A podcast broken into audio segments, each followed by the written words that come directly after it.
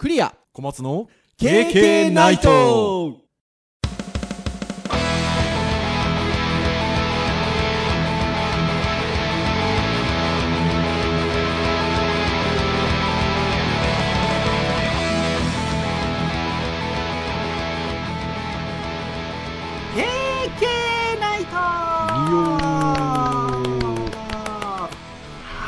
ということで第374回の配信でございますお届けをいたしますのはクリアとはい、小松です。どうぞよろしくお願いいたしますはい、よろしくお願いします。はいということで11月の第3週という、えー回なんですけれども前回はね表情筋とパノプティコンお、言えた。いやーなかなかねタイトルだけ見たら何なんだろうっていう感じだったりしますが まあオンラインでのコミュニケーションを軸にっていう話でしたけどもはいもう11月もねあの木曜日私たち私たちのポッドキャストを木曜日に配信をしておりますが、まあ、4週っていうことなので今日は3週目ということでいよいよもう11月もだんだん終わりに近いうところでございますけれども。はい、あの皆さんあの私どものポッドキャストといえばあのお気づきでしょうかね。あのウェブサイトが公式ウェブサイトがちょっと変わってるのが ああ、そんな話ありましたね。はい。実は2週前ぐらいからですか？ああ、そうですね。ですよね先でも2週前ぐらい。いからですよね2週前ぐらいから実はあの公式サイトの UI が変わっておりましてこれなんで小松先生変わったんでしたっけ？これはですね。あれですよねウェブに携わる者としてははい。か更新さなあかんっていうことですよねそうです。もうね、デザインもね、7年経ったんでね、古くなったなと。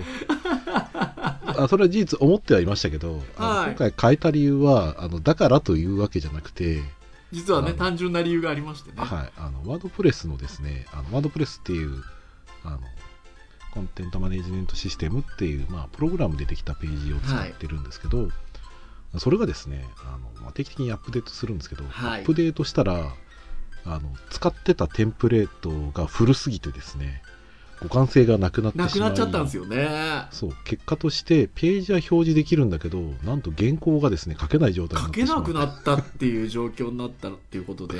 焦りましたね。ということで、まあ、小松先生があそれでだっていうのにあのいち早く気づいてくださいましてまああのですのでその現行の、えーワードプレスのバージョンに合うテンプレートを選んでくださってはいでえっという流れがあって割とね今時のねフラットデザインでね そうですね。なんか、ポッドキャストに合うテンプレートを紹介しないかなっていうのを探して、まあ、その中の一つをいく,、まあ、いくつか見た中で、そんはいな感じですね。はーい手間はそんなにかけてはいない。そうなんですよ。ですので急にねこうアニメーションの入ったねあの今風なデザインになりました。あのアニメーション撮りたいんですけど、なかなかちょっと 撮り方がわかんなくて。っていうところでまあでもあのとてもあのある意味モダンで見やすくなったんじゃないかなと、はい、いうふうに思いますので。はい。ぜひ新しい UI も皆さんあのごひいきにということでございますけれども。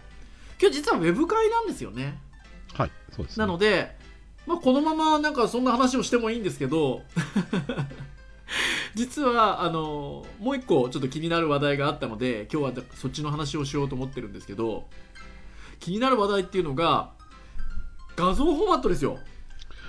あれ？あれ？またかっていう。あれ？前回のウェブ会10月27日配信会でしたっけ？はい。次世代画像フォーマット AVIF ということではい。前も画像フォーマットの話しなかったってことなんですけど画像フォーマットですよいや、違うんですよタ。タイミングがものすごい実はタイムリーだったんですよ。そうなんですよ。ね実はその12月27日配信会に配信をしたところ本当にその数日後に画像フォーマットに関するニュースがポーンって出たんですよねきニュースというか記事がね、はいえーギガジーンさんっていうあのニュースメディアっていうかありますけどそこが11月2日付の記事でまずあの画像フォーマットに関するちょっと記事を出したんですよ。ね？で小松先生と「そんな記事出てますね」っていう話で小松先生が教えてくれて出てるんですねって話をしたところさらに続けてこのギガジーンさんが今度は11月20日付の記事でまたね画像ファイルに関する記事をね出してくださってるんですけど。まあこれは去年なんですけどね。あ本当だ！これ去年か。はい。画像ファイルに関する形式の記事は去年の11月20日だ。そうですそうです。っていうことですね。はい。はいですので。まあねギガジーンさんがたまたまそういった形でこのこの時期っていうんですか？はい。11月のこの時期になんか画像フォーマットに関する記事をまあ去年も今年も出していらっしゃるということで。で何の因果か私たちも前回のウェブ会で画像フォーマットの話をしたと。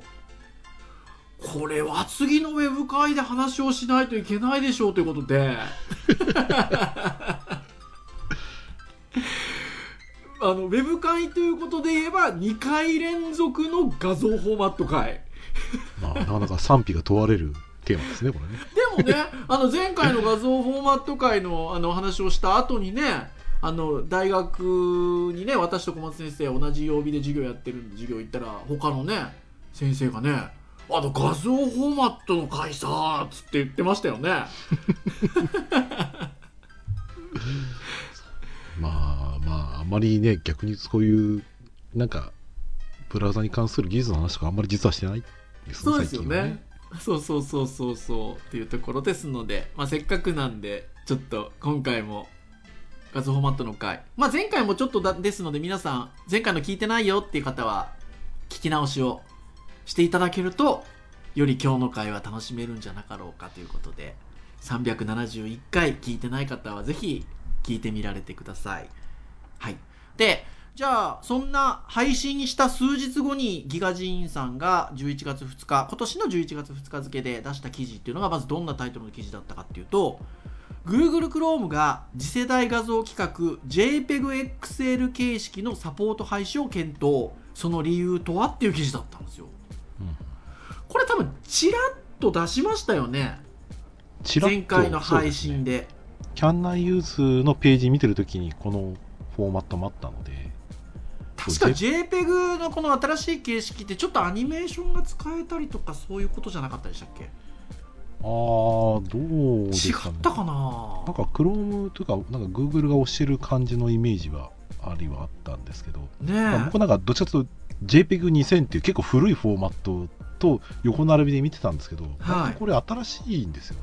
そうそうそうそうそう5そう。年ぐらいしそうかそうか。か経ってないんで JPEG2000 の方がアニメーション使えるって感じだったかああどうですかね。でもうーん。ななんか通常ねあのいわゆる通常の私たちが一般的に使ってる JPEG はアニメーション使えないんですよね。そうですね。そうそうそう。っていうところなんですが、まあ、JPEG-XL っていう形式が、まあ、次世代画像フォーマットと言われてたものなんですけど、えっと、これを、えーまあ、Google Chrome が、えーまあ、サポートを廃止すると将来的に明らかになったとでこれがなんとこの JPEG-XL 形式っていうのが2021年の10月に企画されたば企画化されたばっかりっていう。だから去年の10月ぐらいに企画化されたばっかりでしかも Chrome91 から実験的に対応してたっていうことなんですけど Chrome の10 110かから対応設定が削除されると。いうことですよね。うん、なんか、あのーウィキとかでね、この JPEG-XL とかをか確認してみたんですけど、はい。やっぱりもともとはその、レスポンシブデザインとかで、割とその複数の画像を取り扱うっていうのが割とあるんですよね。その高解像度で使いたいデバイスと、そうでないデバイスがあったりするので、うん。で JPEG-XL はそういう意味だとなんかその一つのフォーマットにその複数のあの異なるサイズのソースファイルをその用意して実現してたっていう話が 載っていて今更ながらへえと思ってはいはいたんですけど。まあタグでねピクチャータグとかで細かく分けなくても画像1個でいけるんだったら確かに素敵な話だなと思って、まあ、読んではいたんですけど、うんうんうんうんしかもこれ数学的な可可逆圧縮にもちょっと対応してたりとかするらしいので、うんうんうんなんかねなんかすごく素敵なフォーマットではあったのにいやなほんとなんでだろそうですよね。ねはい。いや本当にそうなんですよ。でねこれしかもロイヤリティフリーのフォーマットですもんね。まあまあそうです、JPEG なんでね。そうそうそうそうそう。っていうところなんですけどまあ Chrome の110で廃止すると。ちなみに今こう配信しつつ僕の Chrome 今いくつなんだろうなと思って見たらちょっと最新になってるかどうかちょっと分かんないんですけど107なんですよね。僕も107ですね。そうですよね。じゃあはい。107で新し今一番新しいのかな？うん最新って出ますね。ね。そうすると110っていうとねまあまあもうまあだいぶ近いですよ多分。そうですね。割と昔に比べるとこれ早いですからね。このアップデートね。うんっていうところであると。はい。でこれなんでじゃあやめるのかっていうことなんですけどまあ、実験用のフラグやコードをいつまでも残すべきではないっていうなんか元も子もないことをまず一番最初に挙げてありつつこの2番目3番目はなかなかにあの辛辣なあれですよね JPEGXL の実験を続けるほどエコシステム全体からの関心が高くない。まあ大きいですねそこまでは大ねきいけど。でえ次3つ目が JPEGXL はデフォルトで有効にすることを正当化するほど既存のフォーマットに対して十分に勝る利点をもたらさない。まあそれほど利点が多くはないよっていうふうに 言っちゃってるわけですまあで最後はフラグとコードを削除することでメンテナンスの負担を軽減し Chrome の既存フォーマットの改善に集中するっていうまあまああの、まあ、これまでの理由のことからっていう感じですけどね。まあでもね JPEG っていうフォーマット自体はね古くから使われているフォーマットですからね。うんそうですね。デバイスでシステム全体からもう関心が高くないっていうのは っていう感じはしますがまあまあでもねっていう感じなんでしょうね。なんですかねカメラとかなんですかね。うーんねまああとはね Google が、まあ、そもそも画像フォーマットはねあの WebP とかをねそうです、推進してるのもありますからね、まあ、実際僕そこだと思うんですよね。うん。まあこの記事を書いてる方のあれによるとその JPEG 形式で大きく圧縮したファイルサイズを小さくする代わりに画質が落ちるか、えっと、PNG 形式による可逆圧縮で画質を優先するかのどっちかを選ばなきゃいけなかったんだけど高い圧縮率でしかも可逆圧縮である JPEG-XL 形式であればこのジレンマは解決できますということで。いやいや意外といいもんじゃんっていう話なんですけどやっぱその後に続いて書いてあるのが今小松先生がおっしゃった話で、まあ、Google はかねてから Web 向けの画像フォーマットとして WebP 形式を積極的に推進しているということで。まあここでしょうね。うんそうまあですね、真っ向から対立するフォーマットっていう書き方されてるんでここで。まあまあかぶりますからねそうですよね。かぶりますもんね。でもこうなっちゃうと、まあ、記事にも書いてありますけどウェブ開発者は WebXL 形式を積極的に採用しなくなると考えられますっていうことで。まあそりゃそうかな。クーロームのシェアを考えると。うんそうですね。ですよね。しかもあれなんですね。さらにその続く記事の文章で言うと WebP2 っていうプロジェクトにも取り組んでるんですねもう Google が。うん。やっぱそこがでかいのかな。うん、まあまだねちょっとリリースされてる余裕予定はないと書いてますけど。そう予定はないけど画像圧縮実験のための遊び場として使用されますってこれさっきの話と矛盾してるんですよ。実験をするような余裕はないって書いてあったのにさっきのは。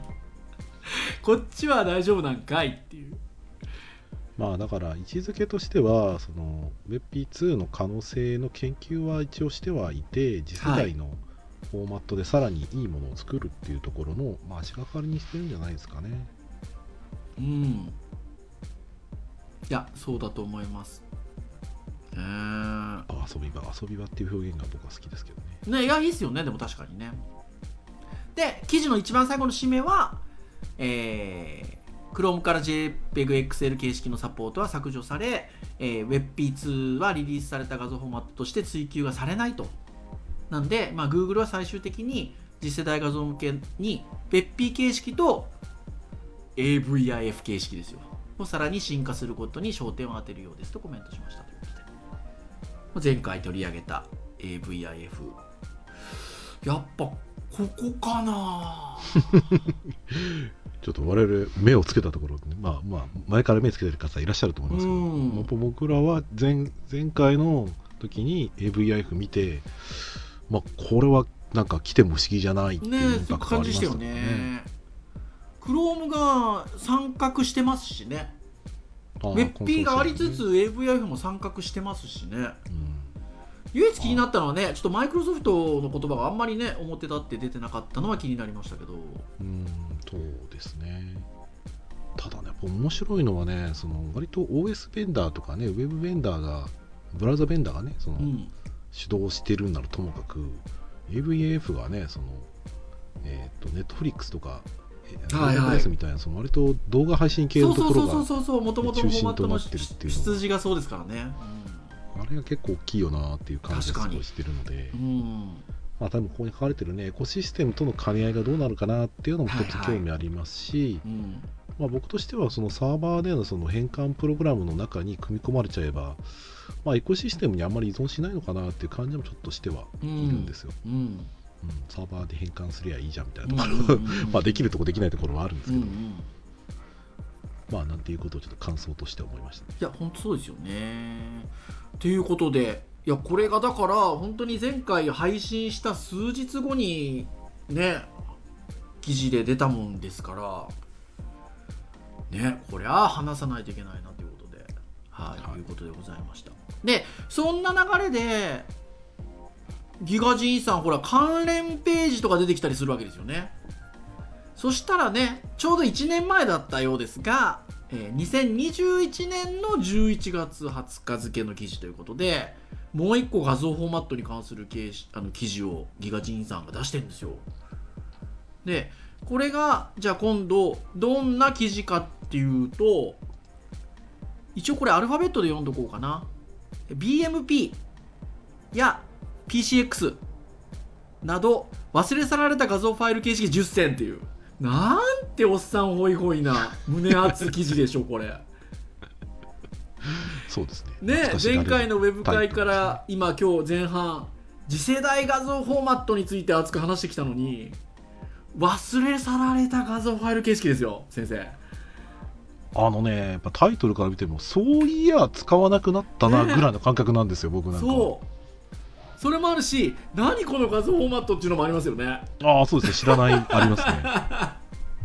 マニアックだなっていう。ということで今度はちょっとこの、えー BMP えーや PCX など忘れ去られた画像ファイル形式10選っていう今度記事をちょっとあの魚にしつつはい。ちょっとここからは後半お話をしていきたいなというふうに思うんですけどまああの記事の冒頭としては画像ファイルには多様な形式が存在し JPEG、PING、GIF といった見慣れた形式に加えて WebP、AVIF、HIF といった2010年代に登場した新しい形式もありますということでもうやっぱでもこの1年前の段階でね WebP に AVIF に HIF なんですねうん、そうですね。うんもう、彼らがレギュラーになる候補なんですね、そうですね。と。で、そんなテクノロジー関連のライター、えーそんな中か、そんな中、テクノロジー関連ライターのアニー・スミスさんが、忘れ去られた10種類の画像ファイル形式について解説をしているということで。これは、あの、1番からか。はい。ちょっとじゃあ、トトトトっと見ていきたいんですけど、もういい一番目のこのあの略称っていうんですか？読めないですもん、はい。これなナプラプスって読むのかな？まあ頭文字ですからね。頭文字で読むと NAPLPS っていう画像形式ですよ。し しかもこれ地名が入ってるのちょっとおもろいですね。ね。えーちなみに何の頭文字かっていうと North American Presentation Level Protocol Syntax でもこう見るとなんか画像ファイル形式っぽいですね。こうこうプロトコルの 構文ってどういうことよ でも Presentation Level ですよ。まあわかりますけど。ということででもこれはなんとですね1980年代から利用され始めた画像ファイル形式ということでカナダの放送業界を中心にですよ。ノ North American ですもんね。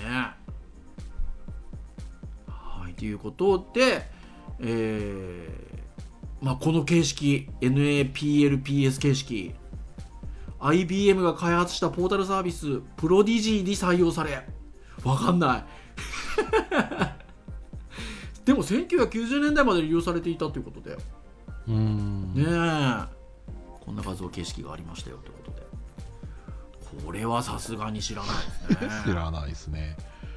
この頃だとまだ90年代とかだとね前半だとまだキットピックスとか触ってる頃かもしれないです。そうですよね。だってあのーそもそもねネスケとかがね1994年とかなんでまあいわゆるだから一般的にウェブねインターネットっていうのが一般的な家庭にまだ来てない頃ですよねそうですね。うん。だからなかなかやっぱ画像ファイル形式っていうことで一般の人にねし知られるところじゃあんまない画像形式ですよね多分ね、放送業界の人は知ってるかなっていう感じでしょうか。はい。でした。そして2番目。これは B セーブグラフィックスでいいのかな？ああそれっぽいですねなんか。ねえ。えっと BSAVE で B セーブだと思うんですけどでグラフィックスということでこれは今度あれですよ。IBM 製の PC に搭載されていたペイントアプリの画像ファイル形式。ということですよ。これも年代は書いてないですけど相当古いんじゃないですかね、まあ PC ペイントトっていうアプリ聞いたことないもんな。し かも IBM 製の PC って OS 何なんでしょうね。ねえ。GUI って歌ってますけどうね、ん。ああでもこれあれですね。1984年初回リリースって書いてるから相当古いアプリですね。へえ。まあでもね描画プログラムの歴史の中でも注目注目に値しますってねいうふうにねもともとの記事を書いてらっしゃる方はおっしゃってるということで、はいい、やーこれも知らない。ちょっとでもかっこいい。まあなんか B セーブグ名ラフィックスとか言われたら超強そうじゃないですか形式なんですけどね。はい。そして3番目。3番目はこの見出しのタイトルこの記事の見出しにもなっている、えー PCX なんですけどこれは、えっと、Windows 3. 点何シリーズですね。に搭載されていたペイントアプリで利用できた画像ファイル形式とほうあったかも。ねそれこそ Windows3.1 とかで触ってたかも。えね Windows 3.1ぐらいになってくるとちょっとね私たちも触ってるかな触ってないからっていうぐらいの感じになってきてくるくるんでね。はい。うん。95年とか。Windows95 が出る前です、前ですよね。だから94年とかそんなもんですか？多分。はい。まあ、95年まではでもまだ出てないはずなのでそっか。はいまあ、それそれぐらい出てるは出てるんです特に日本は確か Windows95 って96年にあれしてんじゃなかったっけ？なんかそんな感じで。でまあこの PCX 形式については IBMPC 互換機向けのペイントアプリでも採用されてたと。いうことで。これすごいですよでも。JPEG、GIF といった画像ファイル形式が登場する前は事実上の業界標準。あまあまあそうでしょうね。そうひょっとしたらでもあの直接的にこの PCX っていうのを触ってなくてもあの私たちがそのお勉強で画像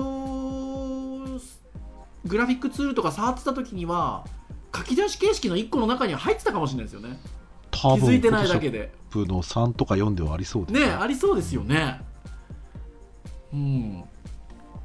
で PCX 形式。うん。で4番目にやっと知ってるの出てきましたよ。はい知ってるというか触ったこともあるやつ。はい。TIFF TIFF はい。TIFF ですよ。これタタグドイメージファイルフォーマットって言うんですね。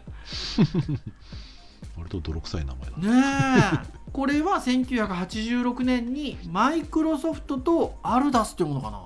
によって開発された画像ファイル形式と。特にこれススキャナーの復旧機に Mac と PC のどちらでも使える画像ファイル形式として広まったと指摘していると。ああそうだ。スキャナー取った時 TIFF になってたなってた。なってたし最初僕そのいわゆるこういうデジタルクリエイティブのお勉強をするときにファイル形式とかいろいろ習うじゃないですか。はい。その印刷で扱いやすいっていうなんかい分かりやすい説明として言われた気がします。そうですね。うん。だから素材集であったりとかあとはその当時はねやっぱりウェブ用に画像をまだ作ってない時代もあったのでうん。あのデザイナーさんからいただく生のデータとかで TIFF とかでその印刷で使ったやつをウェブで使ってくれみたいな感じで TIFF 形式のデータをもらったりするねことはありましたね。あったあった。重いんだよなこれと思いながら。ありました。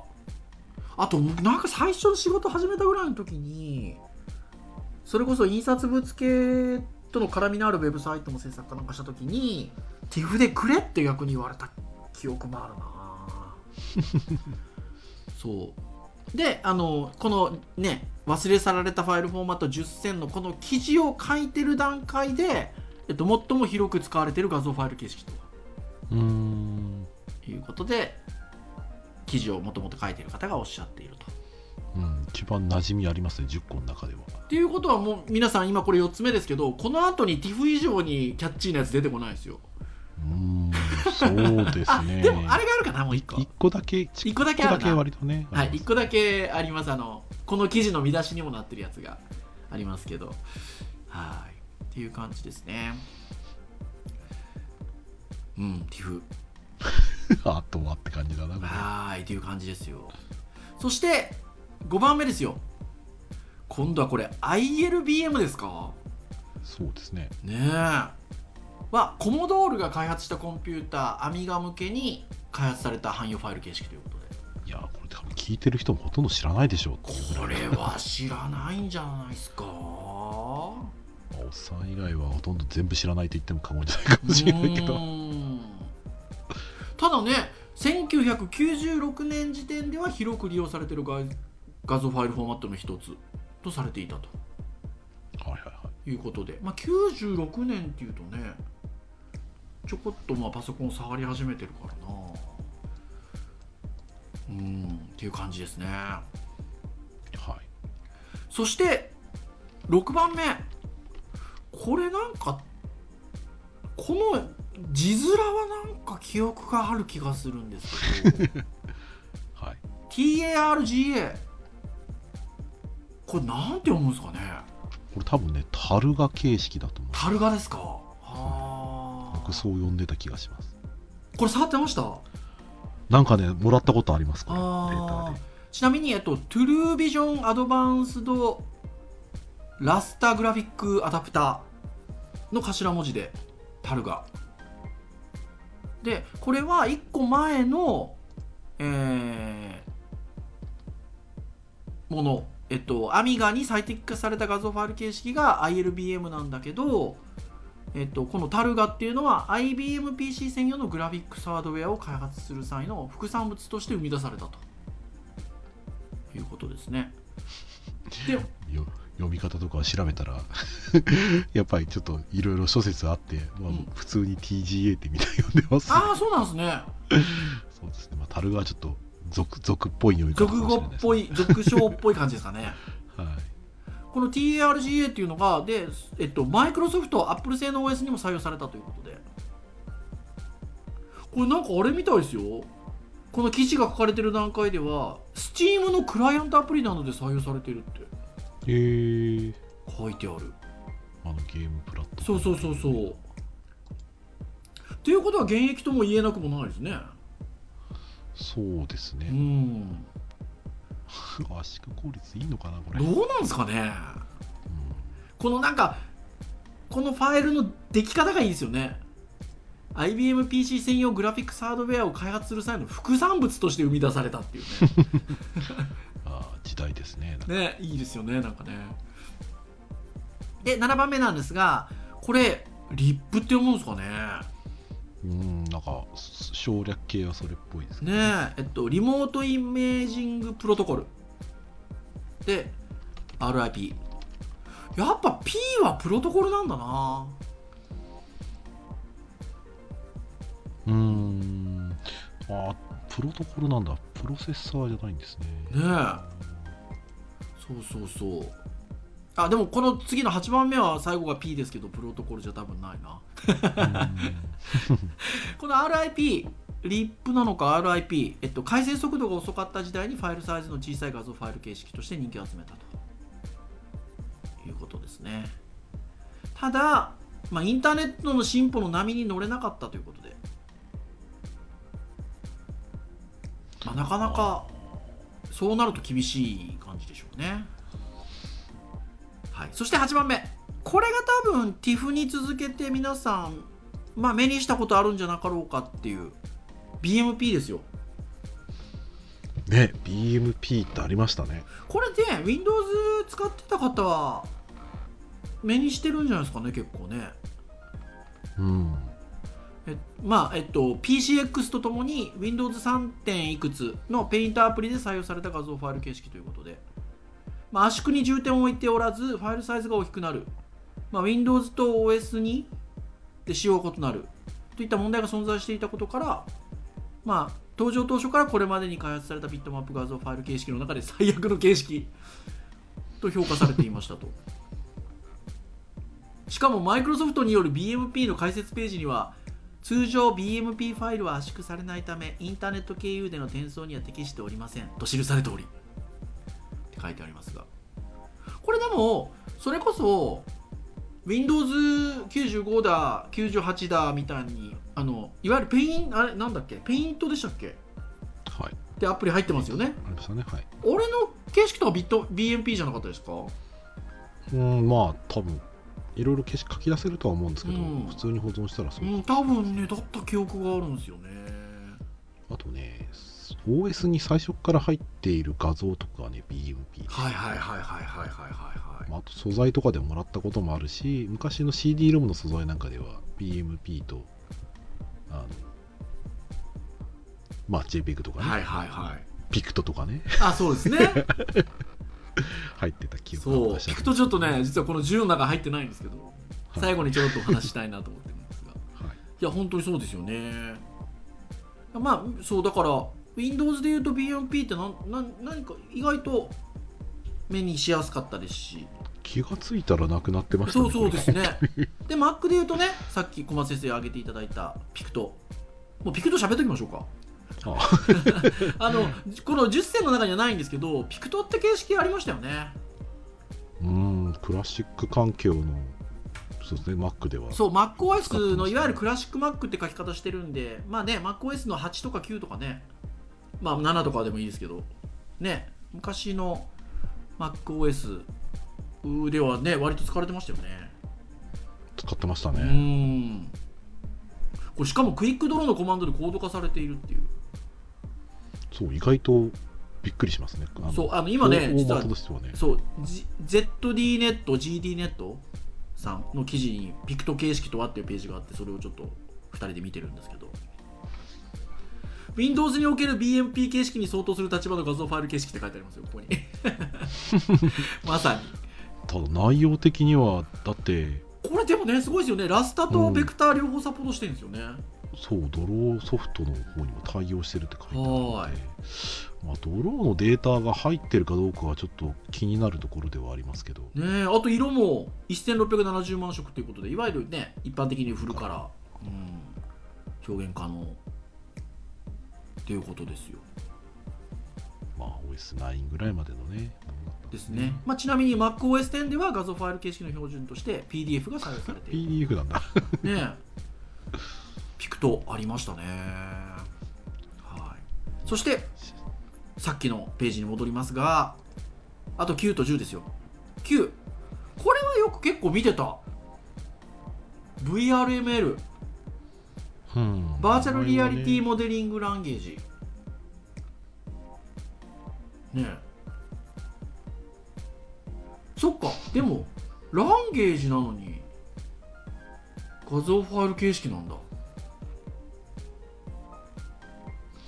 うん。まあモデリングラモンゲージ。デリングランゲージか。うん。マークアップランゲージではないんでね。そっかマークアップランゲージじゃないからね。そっかそういうことか、まあ、VRML はメタバースのために開発された最初の画像ファイル形式とのこと。Web3D コンソーシアムは現在でも活動を続けているとこれを開発したね。うん。あった気がする。あった気がします。いや僕もこれ。でも面白いですよ。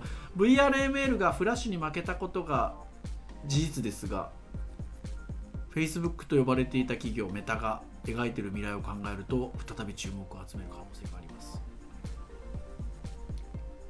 どうなんでしょ どうなんですかね。まあ僕はフラッシュを戻ってきてくれたら楽しくなるのにな本当そうですよ。今日ねたまたまこの収録してる日の昼間に奥さんとねフラッシュってよかったよねって話をしてましたよ。うちの奥さんあのデジャリ出身なんで。あその頃フラッシュでさ卒生作ったりしてたんで卒業制作っていうか最終課題作ったりしてたんで。いややっぱフラッシュってよかったよねって話を今日昼間たまたましてたばっかりですけど。はい。そして最後です、えっと、ワイヤレスアプリケーションプロトコルビットマップフォーマットっていうことで。これ略称ないんですかね？これがねモノクロ画像を表示するために1990年代に開発された画像ファイル形式ということで携帯電話に採用されてたんですって。液晶のね2色でうん。ティーザーかけるような感じなんでしょうえ。っていうのが挙げてあるということで。はい皆さんこの10個の中でいくつ知ってたでしょうか。ほぼ触れたことないですよね。ねてな感じでございました。なので、はい。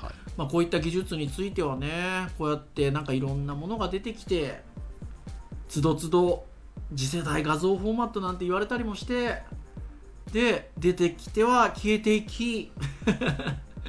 そして、えー何がしかが残っていくというところでございますけれども。まあね先ほどもあった JPEGXL はちょっと難しそうだなっていうところでやっぱり本命は私どもとしては AVIF うん。そして続く WebP ぐらいですかまあ、業界的にはね WebP が先行ってるんでしょうね、そうでしょうけどね。魅力的には僕は AVIF がなんか旬になるぐらいインパクトある気はすするんですけど,、るんですけどね。あこればっかりはでも本当わかんないですもんね、そうですね。これはやっぱ先行有利なところもああるし。るしね。うん。よっぽどインパクトがあるものでなければ既存のものとエコシステムでプラスしちゃうとそれと比べていくら優秀でも世に出ないので、うん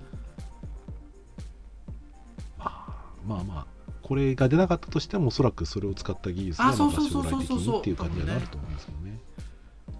まあだから今と昔だとやっぱりそういう意味だと画像のそのフォーマットに関する考え方がまあ変わってるんじゃないかなと思っていて、うん昔はそういう意味だと標準フォーマットがない時代なのでどちらかっていうとソフトやハードのね OS とかに合わせる形でうん作られてきたと思ううんですよ。んそれがいつしかみんなが使うマシンだったり、ね、もう今はスマホやタブレットみたいなものになっていき、まあ、そこで使われるものが標準でむしろその標準に合わせたもので使えるようにしなきゃいけないみたいな感じにだんだんなりつつはあるので、まあ、それで JPEG とかね PING とかはまあまだまだ残ってきそうだし、実際画像フォーマットもエコシステムに取り入れられるようになったら、まあ、皆さんが知らないというか気がつ気がつかないうちに僕らがあ気がついたら BMP なくなってたよねとか、はいはいなくなってたよねっていう感覚で JPEG とかが違うものに置き換わっていくんじゃないかなとはそ思うんですけど、うですね。本当そうですね。まあただ時代のねさ境目からするとあのやっぱり JPEG ピングっていうのは割と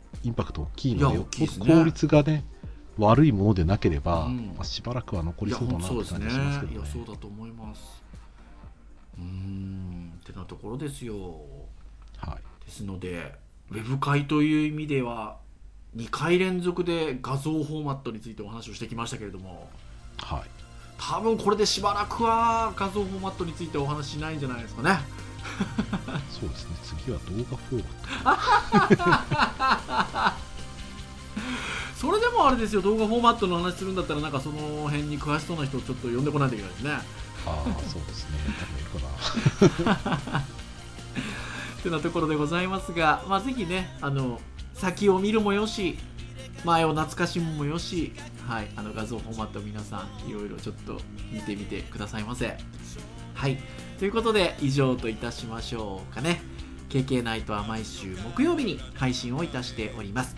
公式サイトアクセスをしていただきますとプレイヤーがございますので、ね、直接聞いていただけます。インターフェースも新しくなっておりますのでね。